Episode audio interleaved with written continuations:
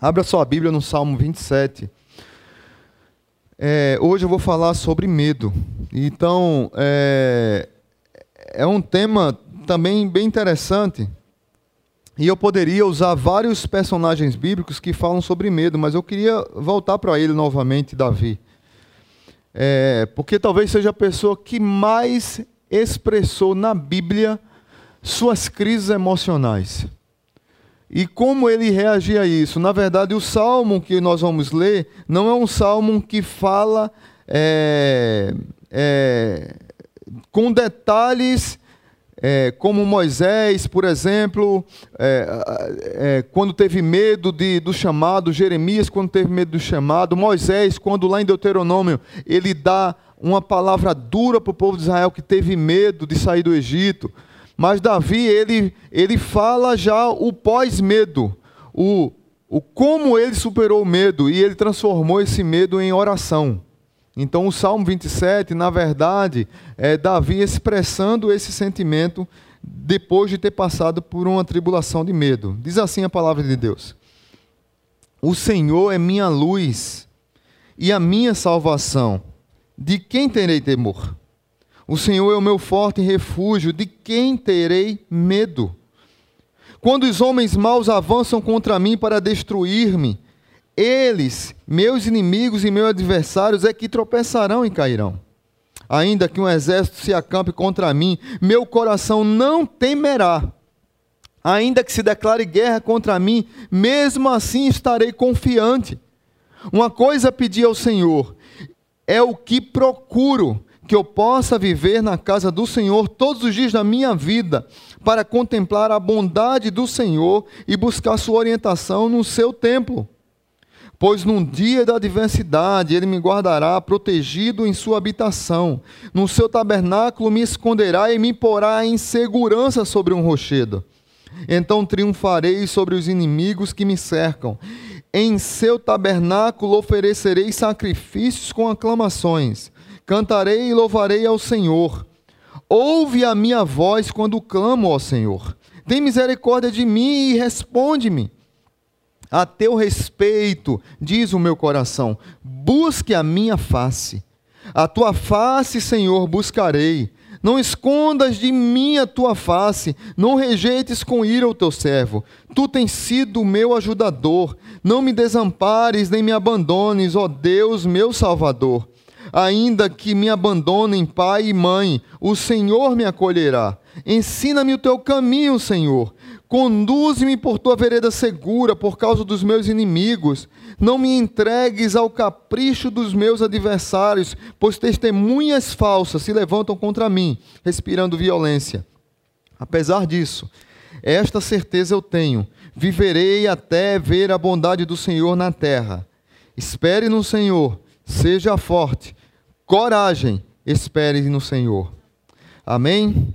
Pai bendito, que a tua palavra encontre abrigo nesses corações e que, se aqui, talvez, ou na internet, nos assistindo, ou aqui na igreja, tenha pessoas que têm vários medos que lhe constrangem, lhe afligem, lhe, lhes aprisiona, que nessa, nessa manhã o Senhor chegue com graça, misericórdia e coragem para que essas vidas se reergam e possam viver uma vida temendo apenas ao Senhor, que é o princípio da sabedoria. No nome de Jesus, amém. O medo pode nos paralisar e pode nos libertar. Eu vi a história de uma mãe que tem medo de barata e de borboleta. O medo de barata eu acho que quase que 102% das mulheres têm. Amém? Tem alguma mulher aqui que não tem medo de barata, que briga com ela assim? Tem? Não tem, né? Tem uma, olha aí, corajosa. Essa é pernambucana. Délia também? Não tem, não. Mas tem umas mulheres que sobem em cima da geladeira quando vê uma barata. Eu não sei como ela consegue. Ela tem mais coragem de subir na geladeira do que de brigar com uma barata. Então é uma mulher corajosa, amém? Mas essa mesma mãe que tinha medo de barata e de borboleta, ela brigou com um pitbull para salvar o filho dela. O medo ele pode nos paralisar e pode nos libertar. Então, como podemos lidar com medo? O medo é uma coisa terrível, que nos machuca, que nos aprisiona. A Bíblia, é interessante que a Bíblia tem mais de 300 versículos dizendo: não tem mais. Dizem alguns estudiosos até que, que tem 366. Um é, de, é um para cada dia do ano e um para o ano todo. Eu não sei se realmente tem essa quantidade, mas a Bíblia eu sei que tem mais de 300 versículos dizendo: não temas, não temas, não temas, não temas. Não temas, crê somente. Tema ao Senhor. E é interessante como os medos nos afligem e são grandes. Por exemplo, medo de barata é um medo, mas medo de barata voadora. Tu tem? Ei, rapaz, muito bem. Encontrar uma caranguejeira debaixo do travesseiro. Vou, vou, citar alguns medos aqui, que são reais. Aquele que lhe ama descobrir quem você é de, por dentro. Depois que casa, não. Antes de casa já dá para descobrir, né? Encontrar a menina do filme Exorcista quando for no banheiro de madrugada. Eu não vou dizer que esse é o meu maior medo. Mas toda vez que eu saio do banheiro, eu me lembro dela. A cabeça rodando assim. Não sei para que eu assisti aquele filme, misericórdia. Meus irmãos me fizeram assistir aquilo. Também é brabo, né? Medo de Fred Krueger e Jason. Ninguém tem, né? Porque é uma piada. Mas eu tinha medo de Fred Krueger Jason. Quem, uns quarentão aqui lembra de Fred Krueger Jason. Um, dois, ele vem atrás de você. Três, quatro, é melhor fechar a porta. Quem lembra disso aí? Eu tinha um medo horroroso. E eu disse: eu vou brigar com esse medo. Fui na banca de revista, comprei um álbum de figurinha de Fred Krueger e Jason, que vinha com um de sexta-feira 13, e eu botei na frente da minha cama. Eu vou lutar com ele, eu vou, eu, eu vou brigar com o meu medo. Só passou uma noite. Nunca mais eu quis saber daquele álbum. Mas nós temos medo. Alguém descobriu um segredo que afeta sua vida, seu casamento, sua carreira. Tem pessoas que têm medo de ficar feia de, depois de certa idade, engordar e perder medidas do padrão brasileiro, padrão não, ditadura da beleza. Tem pessoas que têm medo de envelhecer. Tem pessoas que têm medo de perder o emprego. Tem pessoas que têm medo de perder, de cometer um pecado imperdoável e achar, e achar que Deus vai castigar sua vida eternamente. Tem crente que tem medo de perder a salvação, porque não compreendeu ainda a palavra de Deus. Na verdade, todos temos algum medo ou muitos medos. Uma jornalista chamada Ann Lander, ela dirigia um programa de rádio e, e sempre tratava sobre problemas emocionais. Ela recebia diariamente uma média, na época que se mandava carta, esse programa antigo, ela recebia uma média de 10 mil cartas por dia. E a equipe dela lia muitas daquelas cartas. E foi perguntada a ela certa vez qual é o problema mais comum nessas cartas. E ela disse: medo. Medo de alguma coisa. As pessoas têm muitos medos. Tem três tipos de medos que eu queria falar aqui antes de voltar para a mensagem. Primeiro é o medo benéfico. Tem medo que é bom. O medo que impede que façamos coisas erradas. Por exemplo, quantos aqui têm coragem de brincar no meio de cobras venenosas? Esse medo é bom, né? Se bem que quando eu fui para a Tailândia o ano passado, eu queria conhecer o Museu das Cobras. Mas eu não queria tirar foto com cobra, eu queria só olhar. Eu tinha mais de 7 mil espécies de cobra. Eu acho que é um museu, é um, não é um museu, é um, é, um, é um lugar gigantesco, tipo um zoológico só de cobra. Que tem mais de 7 mil espécies de cobra. Uns amigos meus foram. Conseguiram lá, que era bem longe de onde a gente estava mas eu queria conhecer porque eu gosto de animal mesmo. Mas cobra venenosa, vai ficar no meio dela, está doido. Isso é um medo bom. Quantos gostariam de assistir, de assistir ao vivo troca de tiros entre polícias e traficantes lá na Rocinha que está acontecendo? Ninguém quer. Se for, muitos que vão, repórter, por exemplo, é por causa do trabalho. Quantos já tiveram medo de estar numa estrada deserta e a gasolina acabar? Às vezes o tanque está cheio, mas o desespero bate. A primeira coisa que você olha é se o tanque de gasolina está cheio. Esse medo não é ruim, é bom. Esse medo nos protege de atitudes perigosas. E é interessante que o doutor Emerson Arcoverde estava aqui conosco. Ele disse que os adolescentes, é, é, é 14 até 24 anos mais ou menos, eles têm uma parte da memória comprovada cientificamente que apaga nesse período e eles não conseguem racionalizar algumas atitudes que freia as nossas atitudes e não consegue racionalizar algumas coisas que deveriam frear nossas atitudes. E por isso que adolescente é tudo corajoso demais. O pai maluco dá o carro para um adolescente, ele dirige em alta velocidade. Um jovem dirige em alta velocidade, é corajoso demais, porque tem coisas na mente que, que apaga essa racionalização do medo. Mas esse medo que nós temos é um medo benéfico. Mas tem um medo emocional que talvez seja o mais comum entre nós. Este é mais profundo. É, é aquele medo que é causado através da imaginação e nos inclina para a ansiedade. Meus irmãos, vamos ser sinceros. Qual é a geração mais ansiosa do mundo, do universo, das galáxias? É atual, não tem condições. Nós somos uma geração ansiosa, inclinada à ansiedade.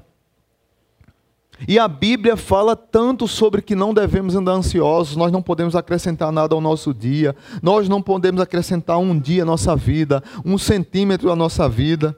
Mas muitos de nós temos esses medos imaginativos, por exemplo, medo de fracassar, medo de ser rejeitado ou abandonado, medo de perder o emprego, já falei, medo de perder a saúde. Medos Renato Russo dizia que nós nos perderemos entre monstros da nossa própria criação, serão noites inteiras, talvez por medo da escuridão ficaremos acordados imaginando alguma solução. Nós temos medo, e esse medo emocional talvez seja o que mais leva as pessoas a terem outras doenças. Agora, talvez o maior medo que os, alguns estudiosos que eu pesquisei definem é o medo de não ser amado. Esse é o mais profundo medo do ser humano. O medo de não se sentir amado. O medo de ser abandonado pelo marido ou pela esposa, o medo de ser abandonado pelo namorado, o medo de ser demitido pelo patrão. Gente, o índice de suicídio de adolescentes que acabaram o namoro é muito grande.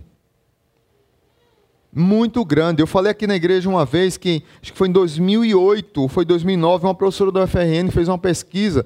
E aqui no Rio Grande do Norte era um maior índice de, de morte por suicídio de adolescentes do Brasil. Em termos proporcionais porque perdeu o namorado, era o um medo, mas a, esse trauma já era antes. Eu já tive que conversar com jovens namorados que a menina tinha tanto ciúme, era tão desesperada, desesperadamente apaixonada pelo jovem que a, a, a, a gente teve que criar uma força-tarefa aqui na igreja para tentar ajudar esse casal, porque estava virando uma doença. Uma coisa terrível. E a pessoa usa qual argumento? Não, é, é, é, isso é amor. Não é amor. É ciúme. É medo. E a Bíblia diz que ciúme é o quê? O amor não arde em ciúmes. Ciúme é idolatria. E talvez um dos maiores problemas da sociedade é o medo de ser amado. Então, eu quero também falar, antes de voltar para a mensagem, por exemplo, queremos controlar a vida das pessoas, temos medo de morrer e irmos para o inferno. Eu acho que todo mundo tem esse medo. Por isso queremos controlar nossos amigos, temos medo que eles nos rejeitem. talvez seja um dos medos também mais comum. Pessoas que querem controlar as outras, porque tem medo de perder as amizades. Pessoas que querem controlar a vida daqueles que dizem que amam. Pessoas que querem que têm medo de perder a imagem positiva na vida dos outros. Então, ela zela tanto pela imagem que fica desesperadamente, incontrolavelmente irado com qualquer coisa que possa abater a sua imagem. Porque a, a, o problema dela é mostrar uma coisa. Ela quer só é, é a geração do selfie. Então o medo ele tem machucado muitas vidas. Mas tem alguns medos estranhos que talvez você já ouviu falar ou, ou nunca ouviu. Por exemplo, penterofobia. Alguém aqui sabe o que é isso? Penterofobia. Medo da sogra. Isso aqui é uma lista de, de, psicólogos e psiquiatras. Viu? Androfobia, medo de homens. Ginecofobia, medo de mulheres. Ablutofobia, medo de tomar banho. Tem algum cascão aqui na igreja? Vamos resolver o problema dele agora. Filemafobia, medo de beijar. Precisa assistir aquela mulher do Zorro Total. Eu beijo muito. Tem, tem que assistir aquela mulher. Filofobia, medo de se apaixonar. Fronemofobia, medo de pensar. É aquela turma doida que decide tudo. Não, se eu pensar, não dá certo. Então eu, eu, eu... Geliofobia, medo de rir. Eu acho que esse daqui é da família de seu Lunga. Família de seu Lunga, meu avô. Geliofobia, medo de rir, pelo amor de Deus. Estupofobia, medo de pessoas estúpidas. Ergofobia, medo de trabalhar. Esse merece uma peia boa, Zé Carioca. Preguiçoso. O dom de dormir até mais tarde e não querer fazer nada na vida. Queridos irmãos, medo é algo muito comum. Esses são engraçados, mas estão listados no, é, entre os psiquiatras, porque tem, tem vários tipos de medo que talvez eu e você nem saiba, e muitas pessoas precisam de ajuda profissional para se libertar dos medos. E graças a Deus a palavra de Deus nos ensina que nós podemos nos libertar dos nossos medos através da oração. E mais uma vez eu vou falar de uma oração de lamento. Através de Davi, que nos dá algumas lições porque muitas vezes nós vivemos na crise entre o medo e a fé, entre o medo e a promessa de Deus para a nossa vida. E eu quero novamente convidar você a imergir na oração, desafiar você a ser uma pessoa que gosta, que busca ter tempos de oração, para que você comece a colocar nas suas orações seus medos, suas frustrações, porque os seus medos não vão acabar podem mudar. Você pode superar algum, mas vai aparecer outro. Então, é, é, seja bem-vindo ao mundo dos medrosos. Nós temos medo. Não é à toa que a Bíblia fala tanto sobre não temas, porque nós temos medo. Deus não ia falar isso se nós não tivéssemos. Deus não ia falar isso se nós não precisássemos ser encorajados. Não é à toa que a Bíblia fala tanto que nós devemos encorajar uns aos outros. Não é à toa que a Bíblia diz: é, é, é cobre ânimo, renove seu ânimo. Não é à toa que a Bíblia diz: seja forte e corajoso. Não é à toa que a Bíblia diz: coragem, porque nós temos medo. Então, Davi nos dá algumas lições aqui. Esse Davi que enfrentou o gigante que enfrentou leão, que enfrentou urso, era um homem que também tinha medo. Provavelmente esse salmo aqui é um salmo de lamento e também pode estar classificado em outros salmos, mas é lamento individual. E esse salmo é um salmo que Davi escreveu também fugindo do rei Saul. Não foi dentro de uma caverna, mas foi dentro do possivelmente dentro daqueles dez anos que ele passou fugindo de Saul no deserto. Os inimigos à espreita, o tempo todo Davi sofria é, que poderia ser pego a qualquer momento. É interessante que Davi passou por tantos medos. Um dos medos que ele passou foi depois que ele já era rei, também de perseguição, quando o seu filho Absalão queria tomar o trono e, e, e perseguiu o próprio pai, queria matar o pai. Então, Davi foi um homem que viveu o tempo todo atormentado por gigantes.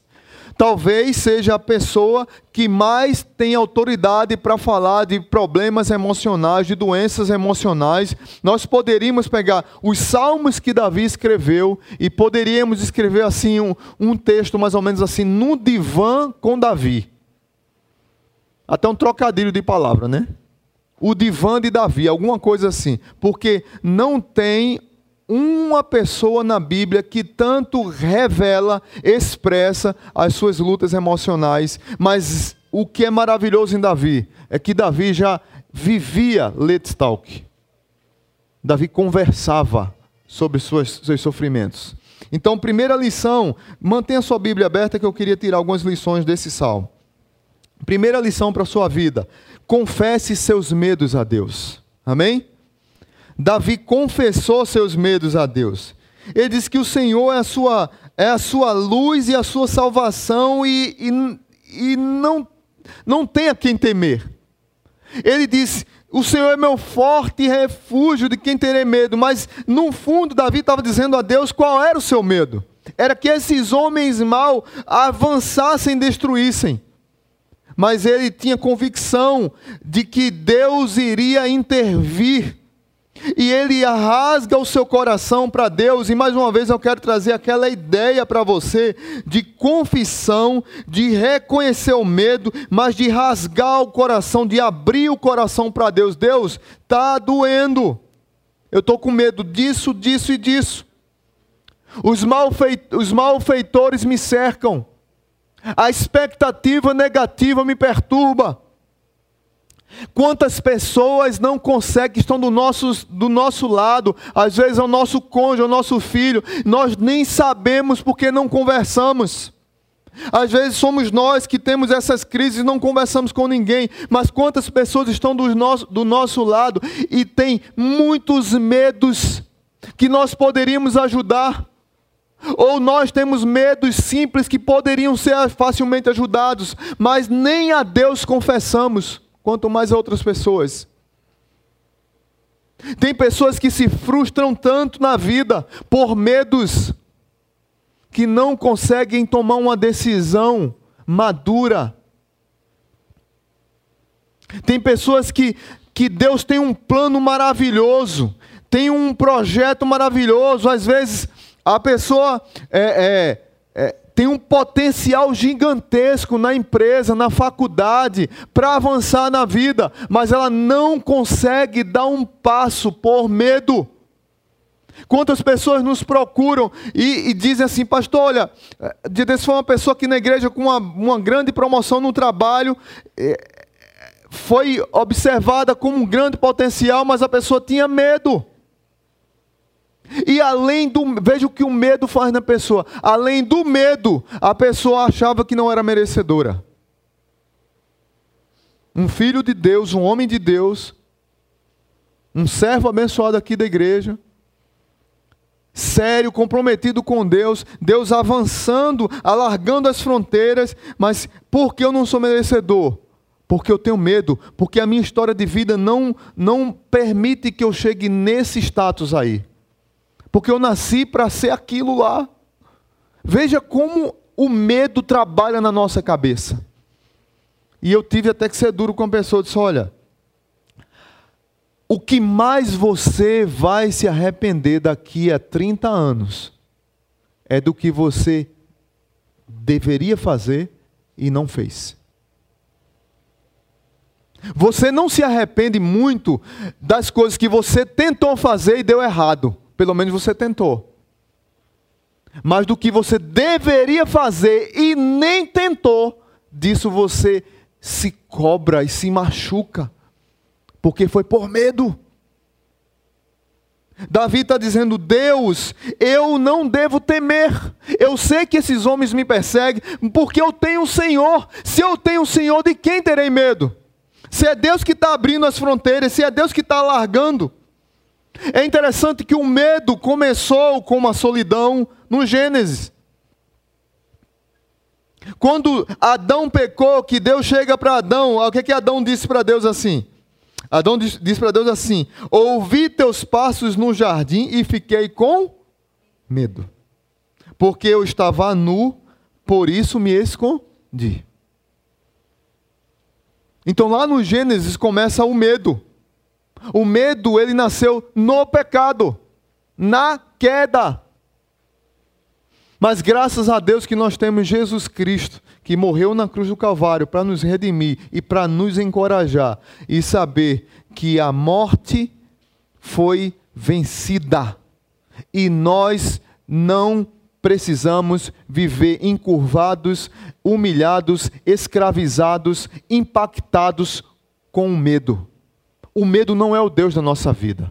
Nós teremos Ele, Ele vai sempre aparecer, mas Ele não pode ser o nosso Senhor. Eu tenho Deus, de quem terei medo? Davi era um cara muito corajoso. E esse salmo ele reflete isso. Veja bem uma pesquisa do Barna, do Instituto Barna. Pesquisa que fala os maiores, as maiores preocupações da sociedade, talvez seja a minha ou a sua. 28% finanças. 28% das pessoas pesquisadas disseram que o seu maior medo é que tenha uma crise financeira que desestabilize sua vida financeira. 19% saúde. 16% preocupações com a profissão. 11% alerta aos pais aqui. Brigas entre os pais. Tem, tem filhos que ficam desesperados com a briga dos pais. Porque eles pensam em quê? Na separação. Às vezes é uma briga besta do pai que acontece normalmente, mas o filho talvez não entenda. E isso é um alerta para a gente. Isso não quer dizer que a gente não vai brigar, não é isso. Não estou dizendo que tem um casal perfeito que não briga. Se existir esse casal, é mentiroso. Nós brigamos. Mas precisamos evitar e precisamos saber como brigar e precisamos aprender a conversar e precisamos incluir os nossos filhos nas nossas crises no sentido de mostrar para ele que nós nos amamos. E que não é uma briga besta que vai fazer com que a gente separe. Mas cuidado, porque 11, eu fiquei chocado com isso aqui. 11% das brigas dos pais são as maiores causas de medo em pessoas, pessoas que se tornam a vida toda insegura, porque o problema está lá atrás. Como aquela historinha da borboleta, que por que a pessoa tem medo da borboleta? Porque mamãe me ensinou, isso é real, viu, gente? Mamãe me ensinou que se eu tocar na borboleta e bater a mão no olho, vou ficar. Quem é a mãe aqui que ensinou esse pecado aí para você? A minha também. Glória a Deus. Eu aprendi isso também. Então, era porque o menino era tão ruim que ele pegasse a borboleta e ia matar a borboleta. E a mãe dizia isso para que ele não. Eu não sei quem inventou essa história. E eu não sei até que ponto isso pode prejudicar a visão. Aí os médicos aí me ajudem. Mas o que eu quero dizer é que isso foi ensinado, já ficou alerta. Quando a pessoa foi pegar na borboleta, a mãe viu de longe e deu aquele grito de mãe. Não! Então, pegar na borboleta o grito da mãe, a pessoa se traumatizou até hoje, passa longe de borboleta. Mesma coisa é uma briga dos pais na frente dos filhos. Relacionamentos familiares, 7%.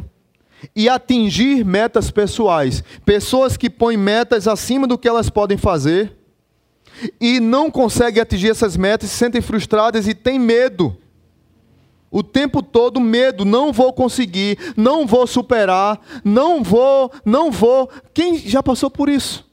Eu não tenho capacidade de entrar na universidade. Eu não vou nem tentar porque eu não tenho capacidade. Eu não tenho capacidade de se formar. Eu não tenho capacidade de querer fazer um, um concurso público, porque eu não tenho, eu sou burro. Eu não tenho, não tenho, não tenho, mas é medo, o medo aprisiona as pessoas. É interessante que nós temos o um curso aqui na igreja Reset. O Leandro, na verdade, ele trouxe o curso para a igreja, mas ele está dando aí fora também.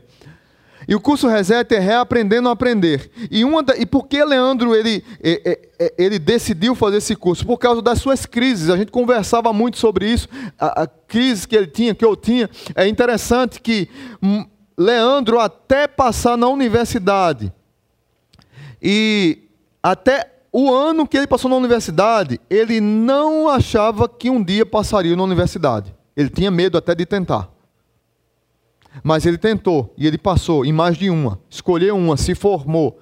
Aí voltou o medo de novo. Eu não tenho capacidade de fazer um concurso público. Aí fez, passou. Funcionário do Tribunal de Justiça aqui. Veio de Pernambuco para cá. E ele disse: Aí ele começou uma terapia. E nessa terapia, Deus o abençoou usando uma pessoa. E ele disse: Eu tenho que ensinar as pessoas que elas precisam perder o medo e que elas têm potencial para avançar. E aí, graças a Deus, nós tivemos o primeiro curso Reset aqui na igreja, que é para mostrar às pessoas que quem fez a sua mente foi Deus. E Satanás se aproveita do medo para lhe escravizar e para que você não creia nem nas promessas de Deus e nem no potencial que Deus deu a você. Então, fora o medo, amém? Há gigantes fictícios que nos machucam, que nos atacam por fora, por dentro, na nossa mente. E eles estão o tempo todo na nossa imaginação. Nós criamos, nós os alimentamos e eles nos destroem. Segunda lição: creia nas promessas de Deus. Primeiro, Davi confessou a Deus: Eu tenho medo, mas eu tenho um Deus que é maior do que o meu medo. Então a quem eu temerei? Segunda lição: creia nas promessas de Deus. Do verso 2 até o 6, Davi vai trazer para a minha vida e para a sua vida as promessas de Deus. E eu vou ler novamente para que você perceba. Ainda que um exército se acampe contra mim, meu coração não temerá. Verso 3. Uma coisa pedi ao Senhor é o que procuro, que eu possa viver na casa do Senhor todos os dias da minha vida para contemplar a bondade do Senhor e buscar sua orientação no seu templo. Pois no dia da adversidade, ele me guardará protegido em sua habitação, no seu tabernáculo, e me esconderá e me porá em segurança sobre um rochedo. Gente, esse texto é tão fantástico, porque tinha templo no deserto?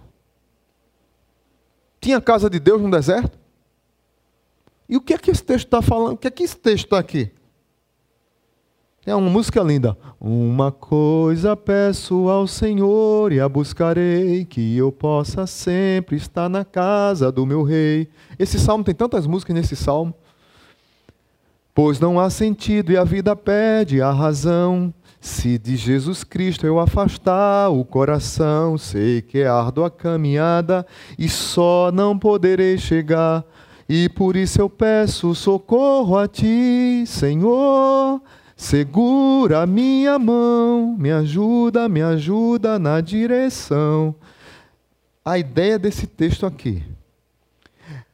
No Oriente Médio, quando uma pessoa era recebida por outra na sua tenda, na sua casa, para ficar na sua casa alguns dias, algumas horas, o anfitrião, o dono da casa, era responsável pela vida daquela pessoa pela segurança daquela pessoa. O que Davi está dizendo? Eu quero habitar com Deus, tabernacular com Deus, andar com Deus onde quer que Ele esteja. Porque eu sei que nas mãos de Deus, e aí ele fala no verso 5 sobre o tabernáculo, eu sei que nas mãos de Deus eu estou seguro como numa rocha. Davi, ele tira o foco dos inimigos e põe um foco nas promessas de Deus. Os meus medos, quando eu olho para as promessas de Deus na sua vida, os meus medos se dissipam. Se Deus tem promessa para a minha vida, se Deus me chamou, se Deus me dá segurança, se Deus me dá amparo, de quem terei medo? E aí ele diz no verso 6: Então triunfarei sobre os inimigos que me cercam e em seu tabernáculo oferecerei sacrifícios com aclamações. cantarei e louvarei ao Senhor. Então, Davi, ele mostra confiança, porque ele tem as promessas de Deus, então isso gera nele confiança, isso gera, gera nele senso de proteção. Eu estou protegido na casa do meu Deus, gera nele triunfo, eu vou triunfar sobre os meus medos, sobre os meus inimigos. E Davi conclui essa parte de crer nas promessas com adoração. Eu louvo a Deus, eu farei sacrifício a Deus. Davi se apega com a fé, Davi se apega com a promessa. Meus irmãos, o medo nos enfraquece, nos aprisiona, nos desanima e nos adoece. As promessas de Deus nos fortalece, nos capacita, nos encoraja e promove cura na nossa vida. É interessante que a Bíblia diz, é Paulo que diz que porque Deus não nos tem dado espírito de covardia, de medo, mas de poder, de amor e de moderação. Paulo chama o medo de um espírito. Ele é tão forte, o medo é algo tão forte que Paulo chama de um espírito. Deus não nos deu espírito de medo. Então reaja. Esse espírito oprime, escraviza, aprisiona. Somos assaltados por ele todos os dias. Os perigos são reais, mas as situações muitas vezes são irreais, porque está lá na nossa cabeça. Se eu nem tento avançar algo, tem medos que são reais, claro. Violência, a gente está aí. Ontem eu recebi uma mensagem de um casal que está vindo para Natal, é, transferência. Aí disse, pastor, eu estou sabendo que o cara vem do Rio de Janeiro. Aí manda para mim uma mensagem, pastor, eu queria que o senhor me ajudasse aí a procurar uma casa com segurança, num condomínio fechado, com 24 horas, e o cara desesperado com Natal, Rio Grande do Norte. Ele está vindo do Rio de Janeiro. Você está entendendo? Esse perigo é real espalhou pelo Brasil. Mas os maiores medos que nos escravizam não são os medos reais, são os medos aqui. Ó. E são esses que lhe escravizam e lhe machucam demais. Que você não reage. Davi continua nos ensinando a clamar. Não vou gastar tempo aqui, já, meu tempo já está encerrando. Mas clame a Deus constantemente. Verso 7 ao 13. Eu queria frisar aqui algumas coisas do verso 7 ao 13, a ideia é que Deus nos acolherá. Davi nos ensina que Deus nos acolhe, mas eu volto a, tra a trazer um assunto que eu tenho falado para vocês desde o início da série: oração. Davi fala aqui: ouve a minha voz quando clamo. E aí, clamar é abrir o coração, é falar é Deus, eu tenho medo disso. Deus, tal coisa está me impedindo. Deus, por que eu não consigo avançar em tal hora da minha vida? Porque esse medo me impede. Deus, Deus, fala com Deus. Davi está dizendo que o próprio coração dele diz para ele, como se fosse Deus: me busca. Davi tinha tanta intimidade com Deus, veja o progresso da oração. Davi tinha tanta intimidade com Deus que a Bíblia diz que o nosso coração é enganoso, não é isso? Nosso coração não é enganoso? Quem pode confiar no coração? Ele é enganoso. Mas Davi tinha tanta intimidade com Deus que o coração dele dizia: busque a minha face. Por que o coração de Davi dizia: Busca minha face, se referindo a Deus? Porque Davi constantemente buscava a Deus. Então, nesse ponto aqui, Davi já errou muito, vocês sabem. O coração de Davi já desviou ele de muita coisa. Mas ele aprendeu muitas lições. E, e você percebe no salmo a intimidade dele com Deus. Ensina-me o caminho, ensina, conduz-me por vereda segura, verso 11.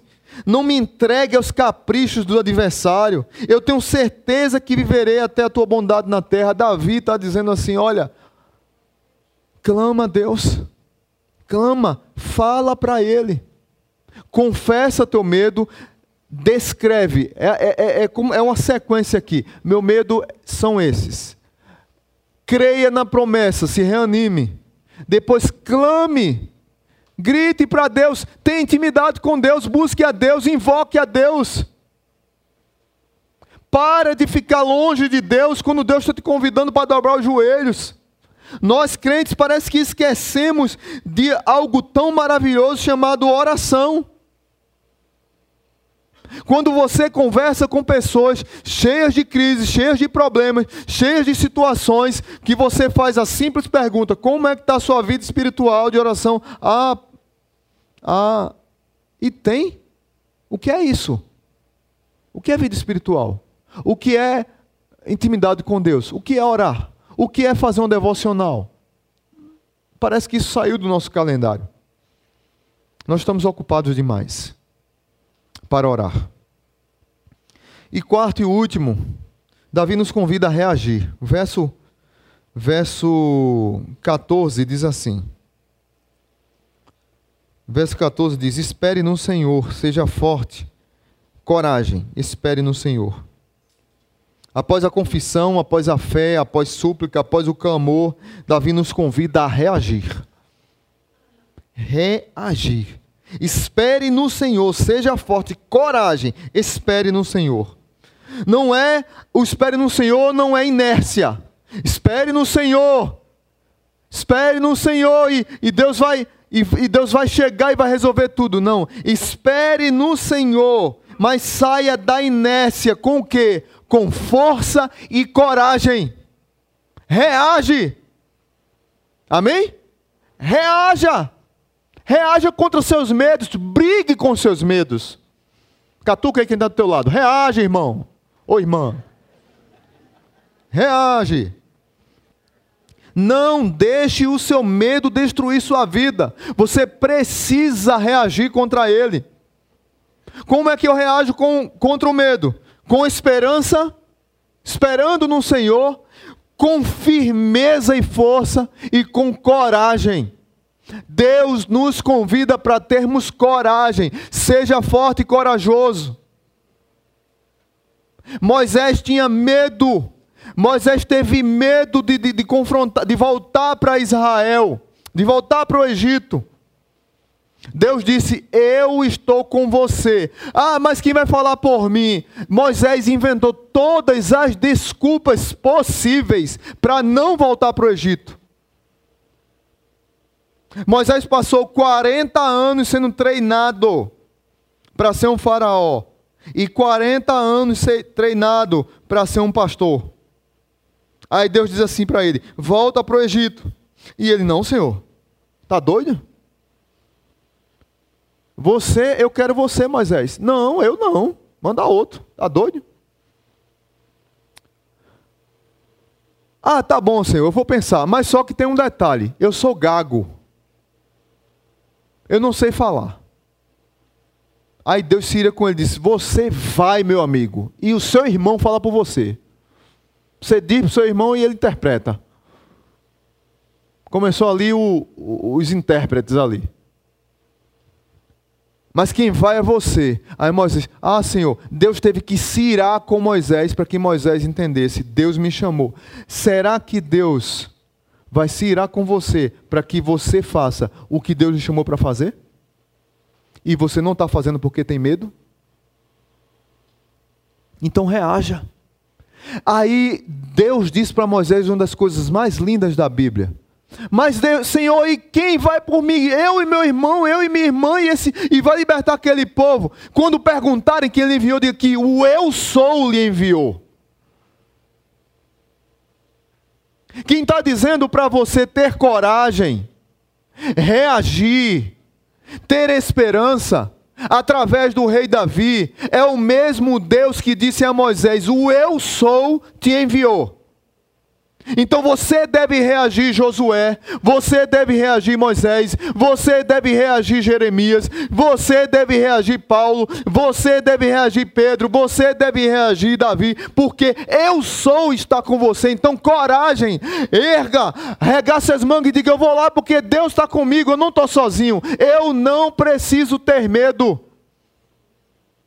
Deus nos convida para reagir. Quero encerrar com uma ilustração interessante. Uma fábrica de sapatos, talvez muitos aqui conheçam essa história. Uma indústria de sapatos desenvolveu um projeto de exportação de sapatos para a Índia. e mandou dois representantes para a Índia. E esses dois representantes começaram a visitar os pontos, fazer visita a empresas, conhecer o povo na rua, mercado público, templos, igrejas, e começaram a conhecer a Índia, para saber se daria certo implementar essa indústria de sapatos na Índia.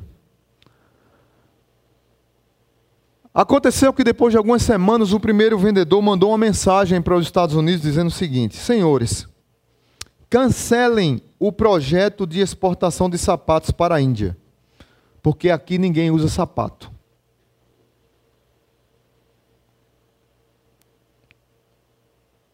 Ele disse: Vamos trazer, veja bem, vamos trazer uma empresa para a Índia. Se o povo não usa sapato, e ele ficou com medo. Lembra de Josué e os espias? Não vamos entrar na terra prometida. Não dá certo porque ela tem anaquins, lá tem gigantes. Não dá certo. E quando vieram com o relatório para o povo de Israel, disse: Olha, não dá para entrar na terra prometida. Nós somos como gafanhotos. Eles são gigantes, eles vão nos destroçar. Dez pessoas disseram isso. Só duas disseram: não, dá para a gente ir. Josué e Caleb. Dez disseram: não, tá doido, vamos ser destroçados. O povo foi, porque o eu sou estava com o povo. E aí esse homem disse: não dá para ir para a Índia vender sapato, porque nós vamos falir aqui sem saber que o primeiro amigo tinha mandado uma mensagem para a empresa, um fax. Eu acho que alguns jovens aqui não sabem nem o que é fax. Não sei nem se existe ainda fax. Tem ainda? Aí o segundo consultor mandou uma mensagem: Senhores, tripliquem com ousadia e coragem um projeto de exportação de sapatos para a Índia. Porque aqui ninguém usa sapato. Está vendo o que o medo faz com a gente? E aí a ideia de que essa empresa foi para lá e ficou mais milionária ainda porque vendeu muito sapato. Porque o povo lá não usava.